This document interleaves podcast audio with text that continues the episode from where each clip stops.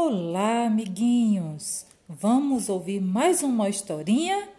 Hoje a história vai ser João e Maria de Barro. Quem escreveu essa história foi o Luiz Antônio Aguiar. E começa a história com um tal caipira muito malandro, que, entre um nome e outro, era chamado de João. Importava não o nome, mas sim que ele conhecia umas mágicas, umas mandingas, umas bruxices. E era arteiro de primeira o danado do João.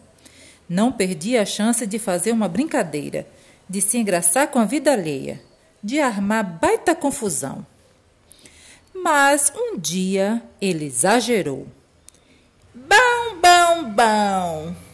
Acordou João sorridente com uma sapeca de uma ideia na cachola e espalhou uma mágica na vila, que foi um Deus nos acuda, uma doideira. Ah, nesse dia ele entrou de sola.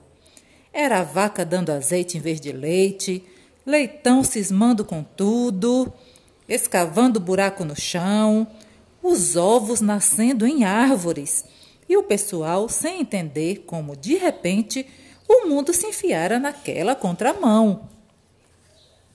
Só que na vila havia outra feiticeira. Chamava-se Maria. Tão gatinha ela era. Mas ficou uma fera com a pilantragem do João. Que maldade atrapalhar assim a vida de gente que trabalha. Ou você desmancha o feitiço, ou encanta o seu coração. João desfez a brincadeira, mas Maria não cumpriu a parte dela, não. Ou foi o João que se encantou por querer? Tanto faz como tanto fez. Daí em diante, João e Maria ficaram numa tremenda de uma paixão. Maria costumava modelar uns pertences de barro. Era boneco, era gamela, era jarro, e tudo fazia com carinho para enfeitar a casa que ia ter com João. Mas eis que surgiu no pedaço uma bruxa perua e cocoroca. Essa era terrível, malvada de dar aflição. E não é que meteu na cabeça de roubar o namorado da Maria? Isso mesmo, queria porque queria ficar para ela com João. Crau, crau, bau, quiquinho. Com esse feitiço, a perua cocoroca e bruxa transformou Maria num passarinho. Por aquelas bandas, nunca se via a vizinha como aquela. Era miúda, tristinha, cor de canela. Foi-se embora, piando, piando, enquanto a bruxa ria, satisfeita, acreditando que havia se livrado dela. João procurou por sua Maria Perguntou para o riacho, para a grama, para a noite e para o dia, mas nada de achar. Então chorou feito adulto que vira criança. E foi aí que as lágrimas do João se juntaram para contar. Chora não, João! Foi a bruxa, perua e cocoroca que deu sumiço na Maria. Ah! Exclamou João decidido. Essa ela me paga. Comigo ela dança. Aí a bruxa fez ploft e apareceu para o João. Sumi mesmo e tá sumida. O que foi feito dela não digo não. Fica comigo e faço você rico, dono de fazenda e de boizão. Sai pra lá, sua bruxa azeda! Devolva minha Maria! Ou eu transformo você em minhoca, dessas que se enfiam pelo chão. Foi duelo de mágica entre a perua cocoroca e o apaixonado do João. Um fez aparecer onça, a outra fez a onça virar paçoca. João atacou de fogo, a bruxa respondeu com chuva grossa.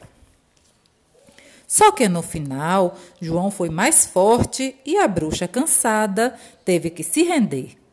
Confessou que fizera com a Maria, mas Que pena! O feitiço com que encantou a menina, nem ela nem ninguém tinham jeito de desfazer. Mas João era muito vivo. Sabendo do acontecido e conhecendo os gostos de Maria, logo bolou uma aprontação. No galho mais alto de uma árvore, moldou uma casinha de barro. Daí esperou, esperou, recitando com fé uma benzeção.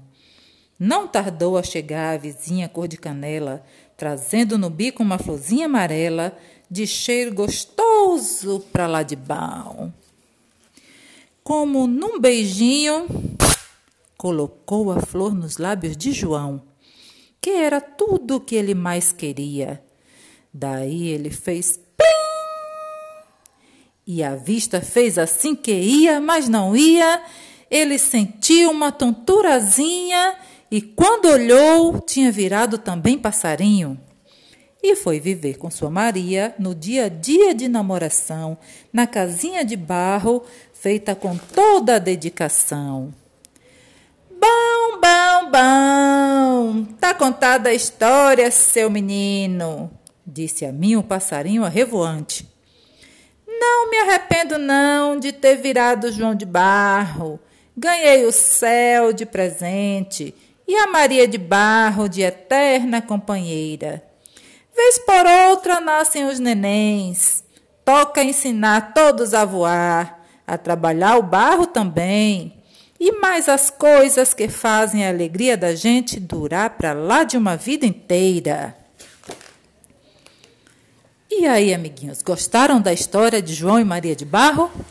Pois é, sempre teremos histórias para contar para vocês. Vocês já sabem, né? Eu sou a Pro Patrícia, que trabalha na biblioteca junto com a Proane. E não esqueçam, todo dia é dia de SESC.